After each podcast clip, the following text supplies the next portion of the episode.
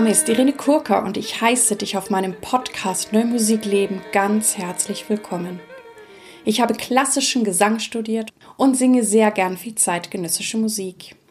Wenn du mich gerne live erleben möchtest, schau bitte auf meine Webseite www.irenekurka.de. Dort lade ich dich auch ganz herzlich ein, meinen Newsletter zu abonnieren. In diesem Podcast geht es um Themen rund um die neue Musik. Ich teile mit dir Hintergründe, Insiderwissen und bringe dir die Menschen aus der neuen Musikwelt näher. Ich bin Kooperationspartnerin der NMZ. In der heutigen Podcast-Folge spreche ich mit dem Komponisten Karl-Heinz Essel.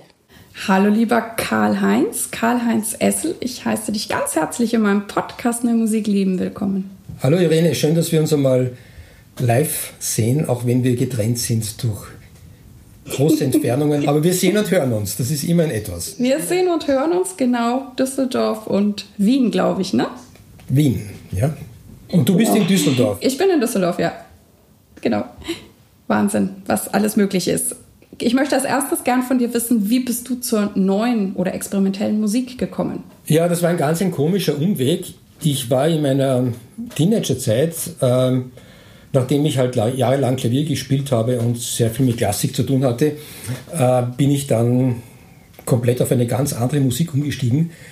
Äh, ich habe das Klavier sozusagen zugeklappt und habe mich der E-Gitarre gewidmet und habe eine Band gehabt und wir haben halt Rockmusik gespielt. Und äh, mich hat aber nicht diese Musik interessiert, die damals in den 70er Jahren so alle gehört haben, so Rolling Stones und Beatles haben mich überhaupt nicht interessiert, sondern wo ich wirklich Feuer gefangen habe, war die Musik einer deutschen Band namens Can, die in den 60er und frühen 70er Jahren aktiv waren und äh, eine ganz eigene Musik gemacht haben, die gar nicht jetzt vom Rock'n'Roll inspiriert war, sondern eher von experimenteller und elektronischer Musik, auch ähm, Weltmusik würde man heute sagen. Und die waren zum Teil Schüler von Karl-Heinz Stockhausen. Einer von ihnen, Irmi Schmidt, ist wahrscheinlich jetzt ungefähr 80, war damals Kapellmeister an einem von diesen Theatern im, im Ruhrpott und hat bei Stockhausen studiert. Und der andere war ein Jazzbassist, der war auch ein Stockhausen-Schüler, ähm, Holger Tschukai, der leider auch schon gestorben ist. Und die haben zusammen mit einem Free Jazz-Schlagzeuger, äh, Jaki Liebezeit, der in, mit Irene Schweizer gespielt hat im Trio, haben die gesagt, sie machen jetzt eine Rockband, obwohl sie keine Rockmusiker sind.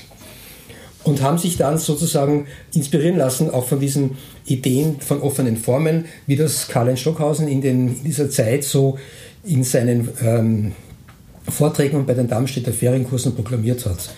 Und daraus ist ein ganz ein tolles Projekt entstanden, nämlich eine Band, die gar nicht aus Rockmusikern besteht, sondern aus Musikern verschiedener Bereiche, die eine Musik machen, die äh, noch nie zu hören war und die sich sehr stark mit, mit Improvisation beschäftigt und mit einer ganzen intensiven Interesse an, an Sound. Ähm, die haben auch sehr viel mit Elektronik gearbeitet und haben eben nicht Stücke gemacht, wie das sonst üblich waren, in so einer Songform, äh, sondern das waren eigentlich improvisatorische Prozesse, die immer sich weiterentwickelt worden sind und sich ständig verändert haben. Da ist der Name Stockhausen zum ersten Mal gefallen. Und ich habe mir gedacht, wer ist dieser Mensch? Den muss ich einmal nachschauen. Da bin ich in die Bibliothek gefahren, ähm, in die Zentralbibliothek in Wien und habe dann in der Musikabteilung, die sehr gut sortiert ist, ähm, nachgeschaut. Und habe dann nicht nur Platten gefunden, sondern auch Texte von ihm. Und zwar die heißen, weil ich muss mal nachschauen, die habe ich nämlich da bei, bei mir stehen.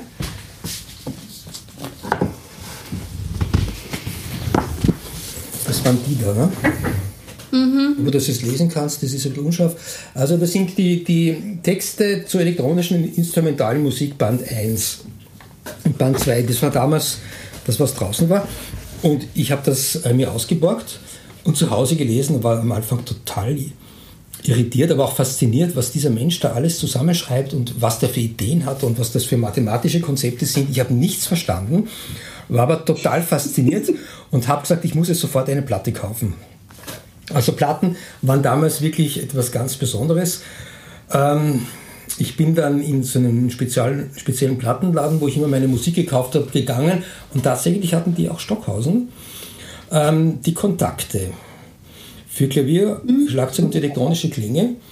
Und diese Platten waren natürlich alle für einen Jugendlichen, der kein Einkommen hat, sehr teuer. Das heißt, ich musste sehr lange mein Taschengeld sparen, bis ich dann an diese Platte gekommen bin. Und die habe ich mir dann gekauft. Ähm, und ich habe sie erst zu Hause zum ersten Mal gehört. Ich habe sie dann aufgelegt. ich habe mir erst gedacht, mein Plattenspieler ist kaputt. Ja. Also was da, was da, was da ähm, herausgekommen ist, hat mich äh, im ersten Moment schockiert. Ja. Und dann habe ich gesagt, okay, jetzt habe ich schon 160 Schilling, das war damals wirklich viel Geld, äh, in diese Platte mhm. investiert. Ähm, jetzt muss ich sie einfach so oft hören, bis sie mir gefällt. Und dann habe ich die Platte wirklich dutzende Male gehört und habe mich in dieses Stück, in dieses Stück so hineingehört, ja, in, dieses, in diese Klangwelt, die mir völlig fremd war. Und ich bin dann irgendwie, habe ich dann Feuer gefangen und war total ähm, beseelt von dieser Art von, von Expressivität, die auch dahinter steckt. Ja. Habe dann auch diese Texte gelesen, in, da gibt es auch Analysen über das Stück und Hintergrundinformationen und habe dann selber begonnen, ein Stück zu schreiben, das inspiriert war von dem. Natürlich nicht elektronisch, weil ich keine Mittel dafür hatte, aber ich habe damals eben Gitarre gespielt und habe dann für akustische Gitarre ein, ein Stück geschrieben in der Stockhausenischen Momentform. Ich habe zwar keine Ahnung gehabt, was das genau ist, aber ich habe mich irgendwie versucht inspirieren zu lassen und habe dann so ein, äh, mein erstes äh, serielles Stück komponiert mit 16 Jahren, ohne sozusagen irgendeine Anleitung oder Hintergrundwissen, nur aufgrund dieser, dieser Platte und dieser Texte. Und, diese und dann war es ja klar, dass du Komposition machst und auch studieren möchtest. Naja, das war nicht ganz klar, weil ich habe damals eine Schule gemacht für Chemie, also ich bin, ich hatte eine, so eine Ausbildung zum Chemielaboranten. Das war so eine Schule mit, mit Abitur, äh, also berufsbildend. Und eigentlich hätte ich Chemiker werden sollen. Ich habe in meiner Schulzeit sehr viel natürlich mit Naturwissenschaften zu tun gehabt und das, hat mich, das interessiert mich ja immer noch und das hat mich auch sehr stark geprägt. Und wie ich dann mit der Schule fertig war, ähm, wollte ich natürlich was ganz anderes machen als Chemie und wollte unbedingt Musik studieren. Ähm, das war natürlich schwierig, weil meine Eltern das überhaupt nicht geschätzt haben. gesagt, wir sind eine Kaufmannsfamilie. Du hast jetzt ähm, diese Schule machen dürfen. Das wollten sie auch nicht. Ähm, jetzt musst du etwas für uns tun. Und sie haben mich sozusagen äh, an ein Versprechen erinnert, das ich ihnen gegeben habe, dass ich später äh, Jura studiere oder Welthandel, also Wirtschaftswissenschaften. Also Wirtschaftswissenschaften war für mich vollkommen außer Frage. Ich habe gesagt, okay, ich werde mich mit, mit, mit äh, JUS beschäftigen. Hab dann, bin auf die Uni, habe dann versucht, gesagt, ich, ich inskribiere jetzt für JUS. Und dann haben sie mir gesagt, ah, hoppala, unter Latein können sie das gar nicht machen. Ähm, und gedacht, okay, was könnte ich denn sonst machen? Ähm, gedacht, eine Musikwissenschaft. Da braucht man zwar auch Latein, aber erst im dritten Semester. Und dann habe ich das so gelöst, dass ich meine Eltern gesagt habe, ich studiere jetzt, äh, ich mache jetzt diesen Lateinkurs, der verpflichtend ist, auf der Uni, um das, um das Abitur nachzuholen.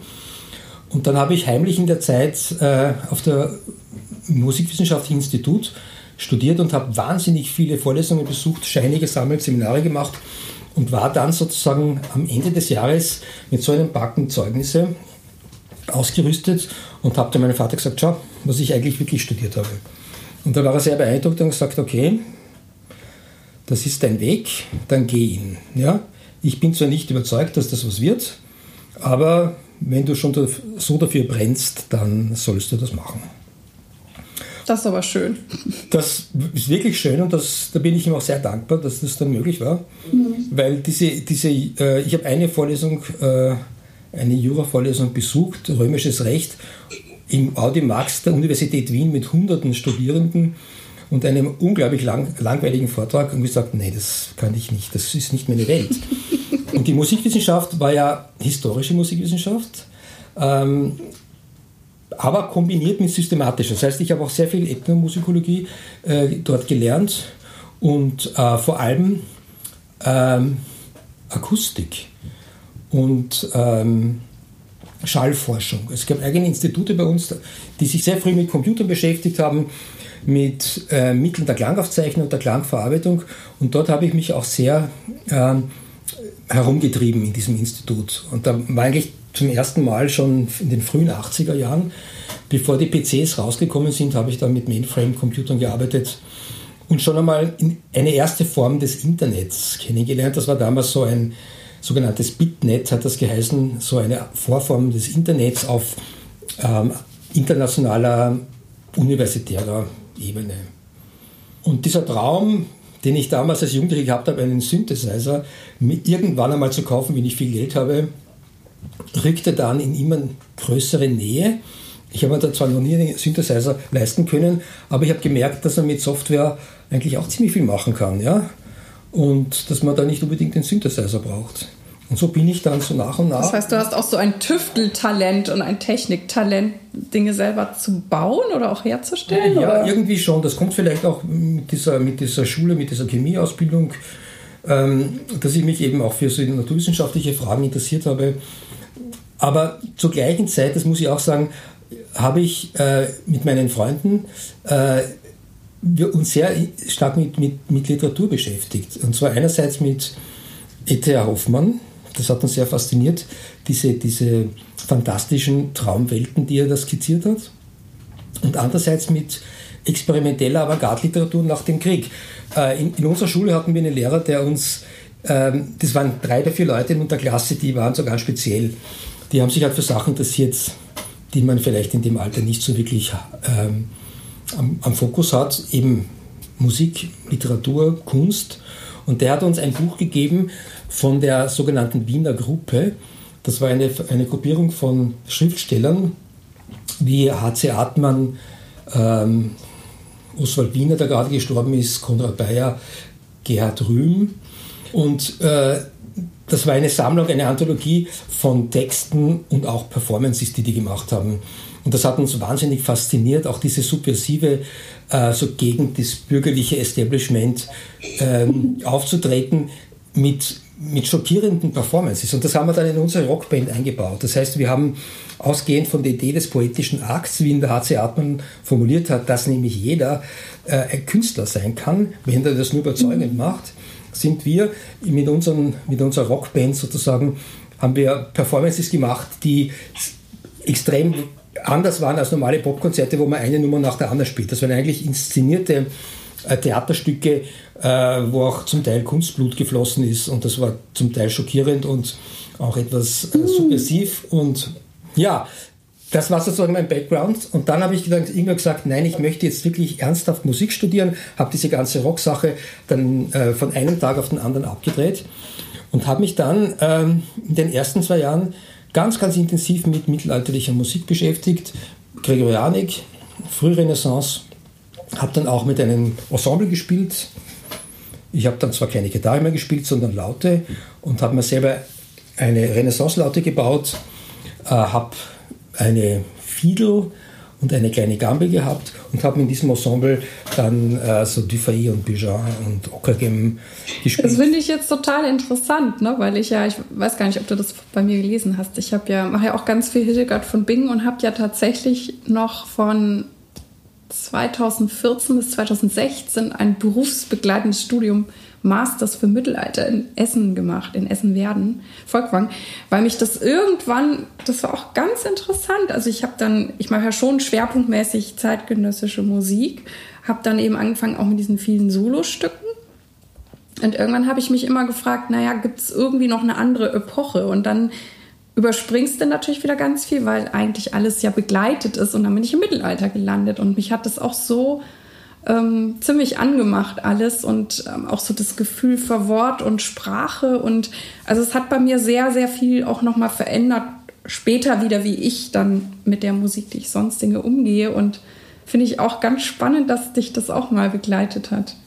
Also bis heute, also diese Beschäftigung mit, mit ähm Frühbarock, vorbarocker Musik und auch den dahinterliegenden Konzepten finde ich nach wie vor wahnsinnig spannend. Also eine Musik, die sozusagen nicht entstanden ist in erster Linie um einen bestimmten Ausdruck zu erzielen, sondern die, die eine sehr starke spirituelle Fundierung hat und viel mit, mit äh, Geheimnissen arbeitet und, und, Symboliken und Strukturen, die vielleicht im, im, im, gematrischen Sinne, also mit, mit, mit, Buchstaben und Zahlen zusammenhängen und gar nicht an der Oberfläche sichtbar sind, aber das Ganze, was dann dabei entsteht, bestimmen. Das heißt, diese Idee des Programmierens von Musik oder der, des Algorithmus habe ich damals erkannt, ist eigentlich in dieser, in dieser, dieser alten, sogenannten alten Musik in bestimmten Formen auch sehr stark schon vorhanden.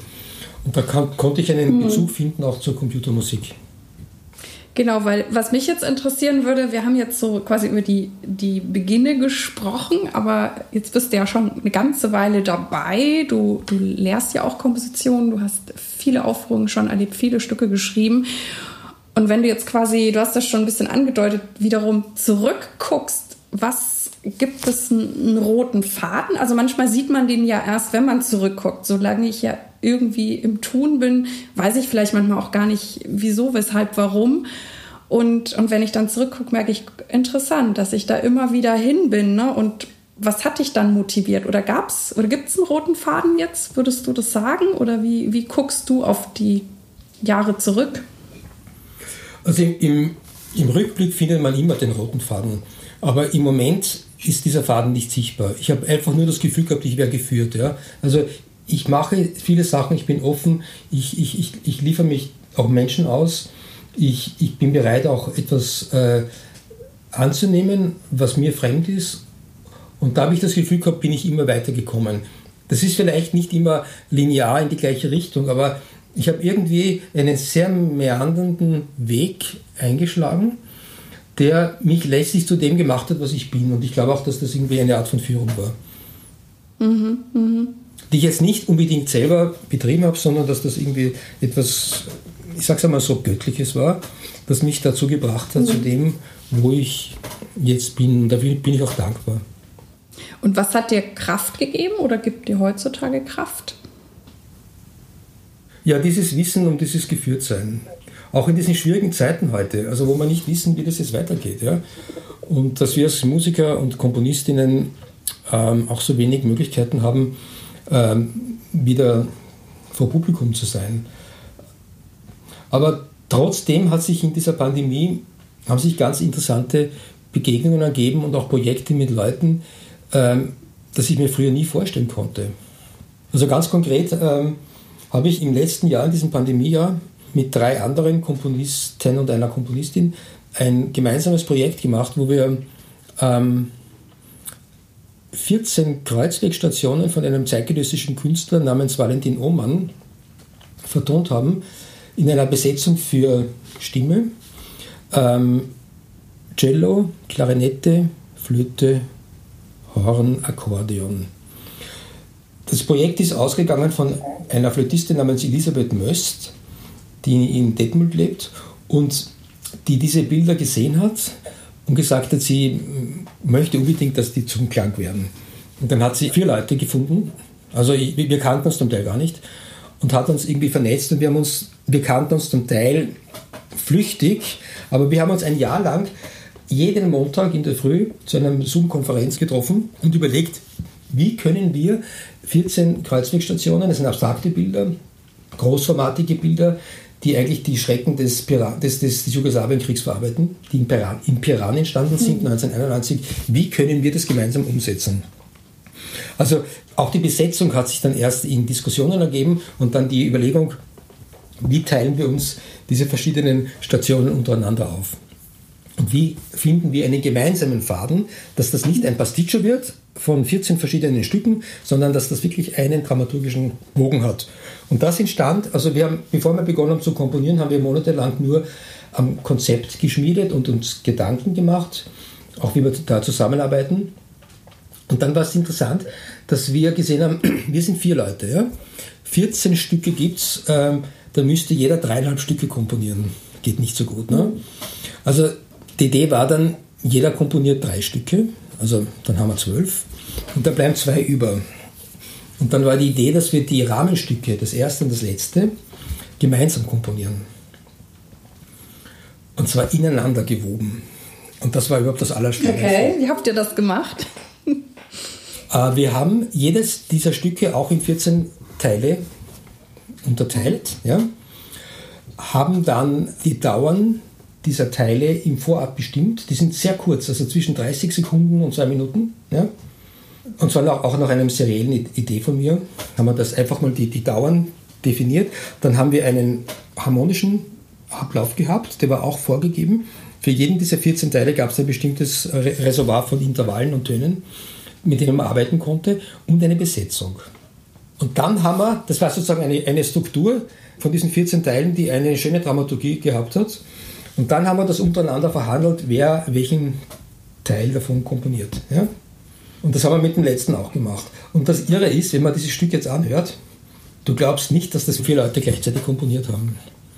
Weil die Vorgabe war, immer weiterzuarbeiten. Also immer, also das ist wie eine stille Post. Einer fängt, also die, die Elisa, Tanja Elisa hat angefangen mit dem ersten. Das war praktisch mhm. nur ähm, ein Impuls, ja. Dann ging es an mich weiter. Ich habe das dann weitergeführt mit den Vorgaben, also gewusst, wie lang es ist, welche Töne ich verwenden darf. Dann habe ich es dem Till geschickt, der hat weitergearbeitet. Aber wiederum das, was vorher gewesen ist, weitergeführt. Ne? Und so ist das Stück weitergesponnen worden, bis es dann nach sieben Minuten ähm, zu Ende war. Super. Kann man sich das irgendwo anhören? Gibt es das auf deiner Webseite? Ja. Cool.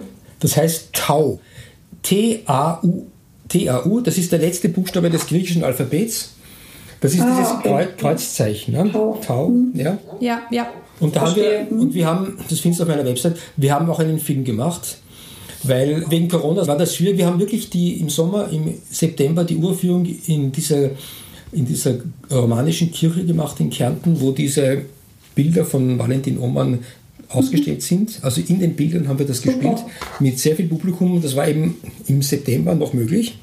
Und am nächsten Tag haben wir dann mit einem Filmteam das Ganze aufgenommen und einen richtigen schönen Film gemacht, den man auch auf YouTube sehen kann.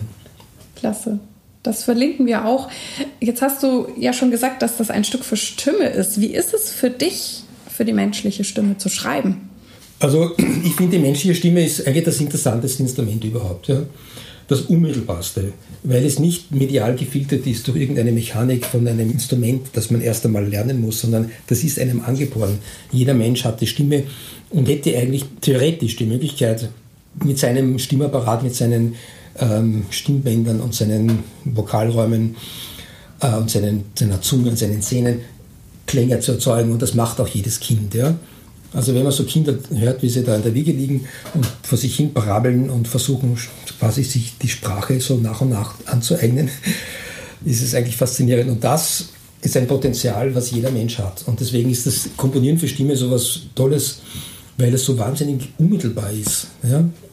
Freut mich zu hören, weil ich auch, auch Komponisten und Komponistinnen kenne, die manchmal auch sehr großen Respekt haben oder meinen, das ist so emotional oder man assoziiert gleich etwas. Und da ich mich ja auch über Stücke freue, freue ich mich immer, wenn Komponisten da damit umgehen können oder auch wirklich Lust drauf haben. Und ich, ich nehme es auch so wahr wie du, dass die Stimme sehr unmittelbar ist und das merke ich auch vor allem in den Soloprogrammen, wenn ich da wirklich ganz allein auf der Bühne stehe und und singe, ähm, das erreicht die Leute ziemlich intensiv. Erstaunlich. Also vielleicht auch nicht erstaunlicherweise, weil wie du sagst, das ist das Ureigenste oder ne, die Mutter hat einen vielleicht in den Schlaf gesungen und da gab es ja auch kein Orchester. Mich hat bei der Stimme eigentlich auch immer diese, diese andere Ebene interessiert, also alles, was jenseits des Pleccanto ist. Also ich habe vor allem mit Sängerinnen gearbeitet, die halt diese ganzen Extended Vocal Techniques drauf haben. Und ich habe einen ganz, ganz lange äh, mit der Agnes Heginger äh, ein Improvisationsduo gehabt mit dem schönen Namen Out of the Blue. Es war ein Duo für Stimme und Elektronik, also Live-Elektronik, die ich gespielt habe auf meinem Computer mit dem eigenen Programm, das ich dafür geschrieben habe. Und das Konzept war, wir spielen live und wir improvisieren frei, das heißt ohne, dass wir uns etwas vorher überlegt haben und wir proben nicht. Das heißt, wir haben vielleicht was sind 15 Konzerte gespielt und kein, kein einziges Konzert wurde vorher geprobt, sondern wir haben sozusagen uns vorbereitet, wir haben immer gewusst, was das für ein Kontext ist ähm, und sind dann auf die Bühne und haben dann losgelegt. Die Agnes ähm, kommt eigentlich aus dem Jazz, hat aber eine klassische Ausbildung und hat eine unglaubliche Virtuosität mit ihrer Stimme. Die kann unglaublich schnell reagieren. Also wenn ich da elektronische Sounds mache, kann die den sofort übernehmen und weiterführen. Und ich wiederum habe mich von ihr so beflügelt gefühlt, dass ich das Gleiche versuchen wollte. Also dass wenn ich was von ihr höre, dass ich da sofort drauf antworten kann.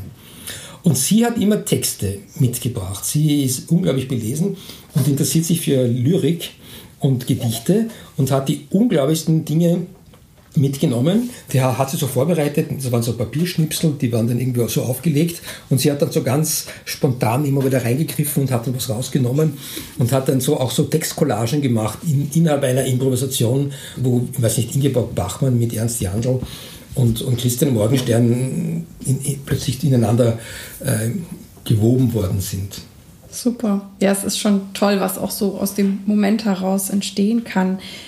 Was ich mir ja auch sehr wünsche, ist ja immer, dass unsere neue Musik, die ich ja auch total großartig finde und du ja auch, also die, die verschiedenen Musiken, die wir haben, die verschiedenen Stilrichtungen und Ausdrucksformen, dass wir irgendwie aus diesem Bubble rauskommen, dass auch andere Menschen zu uns finden. Ich will eigentlich gar nicht so ein sag so Nischendasein fristen, auch wenn ich die Musikszene oder unsere Szene sehr mag und wir auch, auch gerade jetzt über die sozialen Medien sehr gut verbunden sind.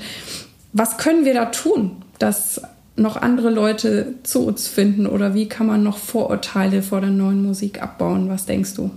Ich glaube, der erste Schritt ist, dass man nicht sagt, das ist jetzt neue Musik. Ja? Also ich habe ich hab lange Zeit in einem Museum äh, jedes Monat ein Konzert mit neuer, experimenteller Avantgarde-Musik kuratiert. Und da ging es nie um das Etikett neue Musik, sondern es war einfach eine Musikveranstaltung im Rahmen einer Ausstellung, die im Idealfall sich mit diesen Bildern oder mit diesen Objekten, die gezeigt worden sind, auseinandersetzt. Und das Publikum war divers. Das waren jetzt nicht diese, diese typischen neue Musikfreaks, die gibt es in jeder Stadt, die kommen dann immer zu allen Konzerten, die kennt man auch, sondern das war eine Mischung aus ähm, Leuten, die halt sich für Kunst interessieren, Leute, die zufällig gerade da waren, Touristen zum Beispiel, und dann natürlich auch das Hardcore-Publikum und die Szene, also die Musikerinnen selber aus der Stadt und der Umgebung. Und da habe ich gemerkt, dass man, wenn man das in einen anderen Kontext hat, dass man auch eine andere Hörerwartung hat und die Leute einfach offener sind, als wenn man sagt, wir machen jetzt ein Konzert im Konzerthaus oder im Musikverein. Ja? Dann ist schon klar, das ist ein soziales ähm, Konstrukt, da muss man sich auch entsprechend kleiden, verhalten, dann gibt es auch Rituale, die man einzuhalten hat oder mehr oder weniger bewusst oder unbewusst. Und wenn man in eine Industriehalle geht oder in ein Museum, ist das irgendwie anders. Ja? Und ich liebe auch diese Räume, die nicht konnotiert sind, sondern offen, weil da andere Dinge passieren können. Das klingt gut. Dann bist du ja auch Professor für Komposition seit einiger Zeit. Wie ist es für dich, deine Erfahrung weiterzugeben oder den Komponierenden zu helfen? Und wie nimmst du derzeit die weiblichen Studierenden wahr? Was zeichnet die aus oder was haben die für Herausforderungen? Ja, das sind viele Fragen auf einmal. Ich sage gerne, das ist aber wirklich ernst gemeint, ich unterrichte, um zu lernen. Also es geht mir nicht darum, mein Wissen jetzt weiterzugeben, äh, sondern eigentlich in der Auseinandersetzung mit anderen auch etwas Neues zu erfahren. Natürlich ist meine Rolle als, als Lehrender, dass ich meinen Studierenden auch ähm, helfe und sie unterstütze und sie auch mit Dingen konfrontiere, die sie nicht kennen. Ich sage oft, dass ich ein Spiegel bin. Ich spiegel zurück, was sie mir zeigen und vielleicht in einer anderen Weise und versuche dann auch, wo es notwendig ist, auch ähm, Hilfestellungen zu geben. Aber es ist sehr unterschiedlich, weil meine Studierenden sind im, im Masterstudium, das heißt, die haben alle schon eine Grundausbildung und ich nehme sie als als junge Emerging Artists war. Also nicht jetzt als Anfänger, denen man noch irgendwie äh, das Alphabet lernen muss, sondern die haben schon was drauf und die sind auch gut und haben Ideen und haben, und haben etwas äh, schon gemacht. Ja?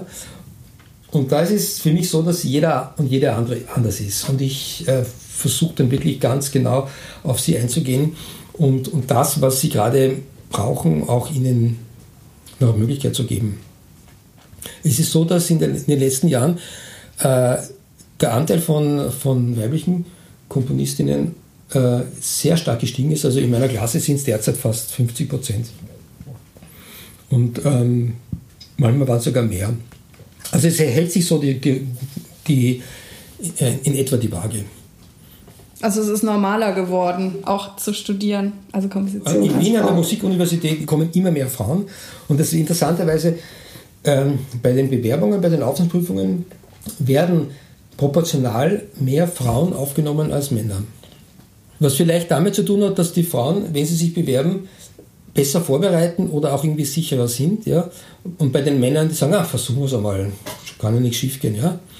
Also ich, irgendwie sind die Frauen bei den Aufnahmeprüfungen, also wenn man das jetzt so, so generalisiert, also im, im, Durchschnitt stärker vertreten, also bei den Aufgenommenen als die Männer. Ich kann jetzt nicht sagen, ob die Frauen es anders komponieren als die Männer. Das habe ich noch nie verstanden, dass man sowas äh, behaupten kann. In meiner Erfahrung ist jeder ganz unterschiedlich und ganz anders. Nee, das glaube ich auch nicht, aber es ist halt trotzdem die Frage, ob das für die schon alles natürlicher ist oder ob es irgendwie schwieriger oder einfacher ist, an dann einen Auftrag zu kommen oder wie sich das dann sonst so weiter ergibt. Ich denke, na, glaube ich nicht. Also die Aufträge werden in, in, das wissen wir auch alle aus, aus unseren äh, verschiedenen Gremien, äh, es werden sehr, Frauen werden zu Recht sehr gefördert. Das heißt, es gibt viele Aufträge, wo vor allem, die sich vor allem an Frauen richten. Ja? Und dass die Frauen heute wirklich gute Chancen haben und auch gefördert werden. Und das ist zu Recht.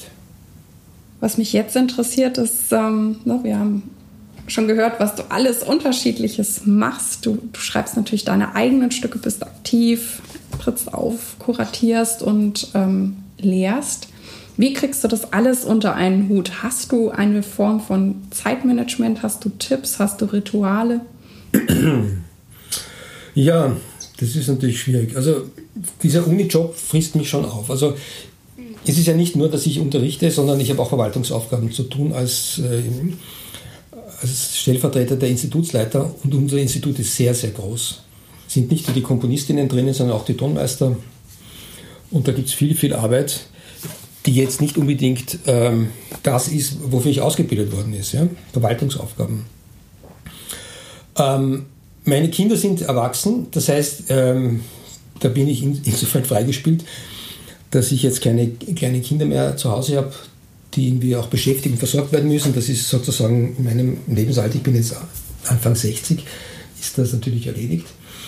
Und diese Kuratierungen, die ich früher gemacht habe, habe ich auch aufgegeben. Also irgendwann muss man sich auch einmal konzentrieren und sagen, mhm. alles kann man nicht auf einmal machen. Ja? Das heißt, mein Fokus ist jetzt wirklich verstärkt äh, im, im Unterrichten, im Komponieren und das Performen, was ich früher so viel gemacht habe, auch mit dieser freien Improvisation, habe ich jetzt auch wieder zurückgefahren, weil ich das einfach auch nicht mehr schaffe und weil das jetzt nicht so mein Interessensgebiet ist. Ja. Das habe ich 20 Jahre betrieben. Das hat mich auch als Komponist unglaublich inspiriert und ich habe wahnsinnig viel damit gelernt. Aber das ist jetzt nicht das, was ich mich was ich jetzt so ständig machen kann, wie früher, wo ich unglaublich viel herumgereist bin und alle möglichen ähm, Gigs gespielt habe. Hm. Aber es klingt, dass du sehr, sehr klar bist und dann auch weißt, scheinbar, wann man auch etwas, naja, abstoßen muss oder loslassen muss, um sich dann wieder auf was ja, wesentlich, auf wesentliche Teile wieder zu konzentrieren, damit es da gut weitergeht. Und man sich auch nicht verzettelt vielleicht. Ja, das habe ich lernen müssen. Das war nicht leicht, weil ich äh, habe lernen müssen, Nein zu sagen. Das ist die schwierigste. Das ist sehr schwierig. Das ist das schwierigste Wort überhaupt. Aber ich habe auch verstanden, dass wenn man rechtzeitig Nein sagt, und zwar auch in einer ganz klaren Weise und in einer freundlichen Weise, erstens, dass es einem besser geht, aber dass man seinem Gegenüber auch das irgendwie kommuniziert, dass man nicht alles machen kann. Ja? Also ich habe auch nur ein Leben ja. und ich möchte auch dieses Leben äh, auch nach Möglichkeit auch mit, mit Freude äh, ausfüllen und, und mich nicht auffressen lassen. Ja? Also ich habe mich auch wirklich früher verbrannt. Also das habe ich irgendwie lernen müssen, dass das äh, nicht in jeder Lebensphase weiterzuführen ist. Ja? Das kann man vielleicht machen, wenn man 30 ist. Ja? Aber mit 60 geht das nicht mehr. Und ich bin jetzt auch wirklich fokussiert und konzentriert auf etwas, was auch gewisse Sachen nicht mehr beinhalten kann. Hm.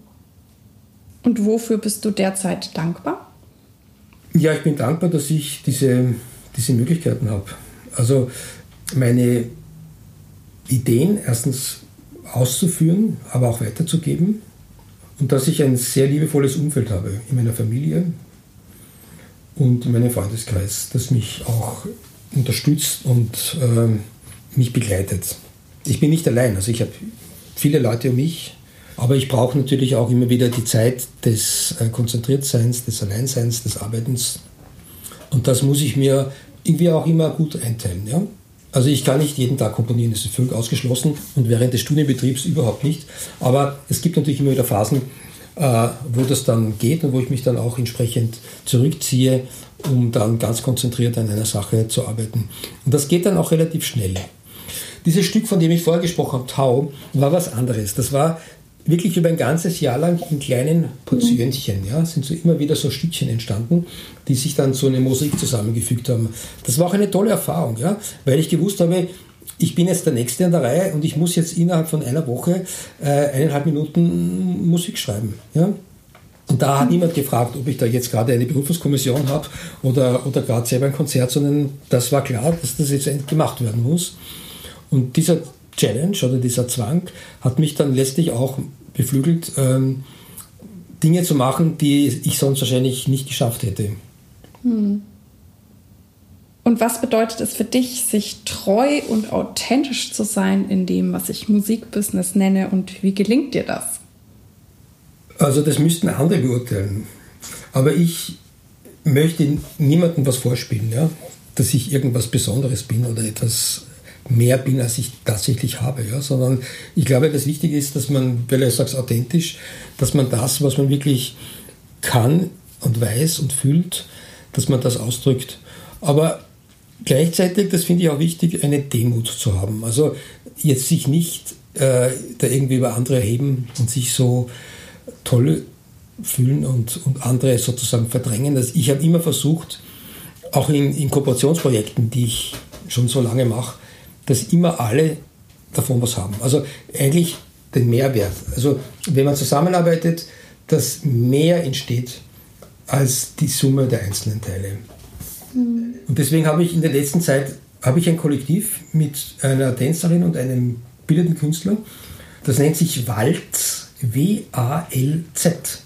Und das heißt, wir arbeiten lieber zusammen. Und dieses Kollektiv hat mittlerweile die verschiedensten Projekte gemacht.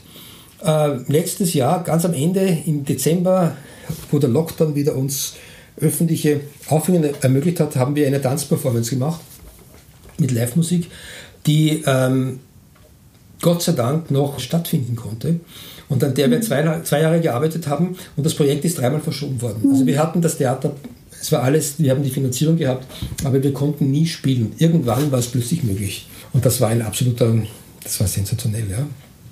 Und das war auch so schön, weil das Stück eben gemeinsam entstanden ist. Und die Idee war auch, nicht diese Arbeitstrennung, dass ich sage, der Komponist macht die Musik, die Tänzerin die Choreografie und der bildende Künstler kümmert sich um die Inszenierung, sondern das ist alles ineinander geflossen. Die Idee war, die Tänzerin wird selber zur Musikerin. Ja? Ähm, ich habe ihr Instrumente gegeben, die sie spielen kann. Eine Schruti-Box zum Beispiel. Ja, das habe ich gesehen, ne? weil ich ja auch mit der Shruti-Box genau. arbeite. Shruti-Box, eine Ocean Drum. Ich habe ja gezeigt, was man mit der Stimme machen kann. Und die Andrea Nagel, diese Tänzerin, Choreografin, ist unglaublich ähm, musikalisch und als, als Tänzerin wahnsinnig ähm, präsent und auch rhythmisch. Also was die dann äh, mit ihrer Stimme gemacht hat, das war kein Singen in dem Sinn, sondern mit so Extended Vocal Techniques, äh, war absolut fantastisch. Ja? Und und da ist sie eigentlich äh, aus dieser Rolle der Tänzerin, die zur Musik tanzt, zu einer geworden, die die Musik selber macht und dann zu dieser Musik, die dann über den Computer weiter transformiert wird, dazu noch als Tänzerin agiert. Und das war eine Zusammenarbeit in dieser Weise, die ich noch nie gemacht habe vorher. Und das war wirklich toll, weil sich da so die Grenzen mhm. aufgelöst haben. Wer ist der Komponist, wer ist die Ausführende, wer tanzt? Ich tanze ja auch im Grunde, wenn ich dann auf der Bühne bin und die Elektronik mhm. bediene, bin ich auch körperlich ja, aktiviert. aktiviert ne? Aber es ist ja auch dann so eine Offenheit, die die Beteiligten brauchen und auch dieses Vertrauen, ne, dass die anderen quasi das auch können, was vielleicht eigentlich meine Domäne ist und so und das dann auch loslassen zu können. Aber du sagst, ja, dann entsteht wieder was Neues. Das ist echt gut. Was bedeutet für dich Erfolg? es ist so ein, das hat für mich überhaupt keine Bedeutung. Also ich weiß nicht, was Erfolg ist. Also hat, dass man jetzt äh, viele Aufführungen hat, dass man viele Kompositionsaufträge bekommt, ist für mich nicht relevant. Für mich ist es wichtig, äh, mit Menschen zu arbeiten, Menschen auch äh, zu, mit Musik zu konfrontieren oder auch zu glücklich, glücklich zu machen, auch wenn das jetzt eine Musik ist, die vielleicht nicht so äh, weich gespült ist. Aber Erfolg ist keine Kategorie, die ich in meinem Leben kenne. Ja? Sagt mir nichts. Also ich, ich weiß nichts damit anzufangen. Ja, wir sind jetzt tatsächlich bei der letzten Frage angekommen und da möchte ich von dir wissen, welchen Tipp möchtest du gerne jungen Künstlern und Künstlerinnen geben? Also im, im Bereich von Komposition, das ist so mein Spezialgebiet, war es in den letzten 100 Jahren so, dass die Komponisten, Komponistinnen Einzelkämpfer waren, die im Elfenbeinturm oftmals agiert haben, in Splendid Isolation und dort ihre Partituren geschrieben haben, gekämpft haben für Aufträge, für Aufführungen, im starken Konkurrenzkampf zueinander. Und ich versuche meinen Studierenden ganz konkret mitzugeben, dass man zusammenarbeiten muss, auch als Komponist. Dass man auch gemeinsam etwas machen soll und dabei auch voneinander zu lernen. Das heißt, dieses, dieses ähm, Kooperative scheint mir heute ganz, ganz wichtig. Und mit Hilfe von Computern und Elektronik lassen sich diese Dinge auch wirklich gut realisieren. Ja? Weil wir die anderen Möglichkeiten haben, diese unterschiedlichen Klangwelten oder Ideen auch miteinander in Verbindung zu bringen. Also das ist vielleicht mein Auftrag. Sucht euch Leute, macht was oder geht's, geht's woanders hin. Also äh, arbeitet mit Tänzern oder Literaten ähm, oder lernt kochen. Also irgendwas äh, außerhalb dieses, dieses, dieses engen Bereichs des Elfenbeinturms. Kochen ist überhaupt eine sehr gute Schule fürs Komponieren.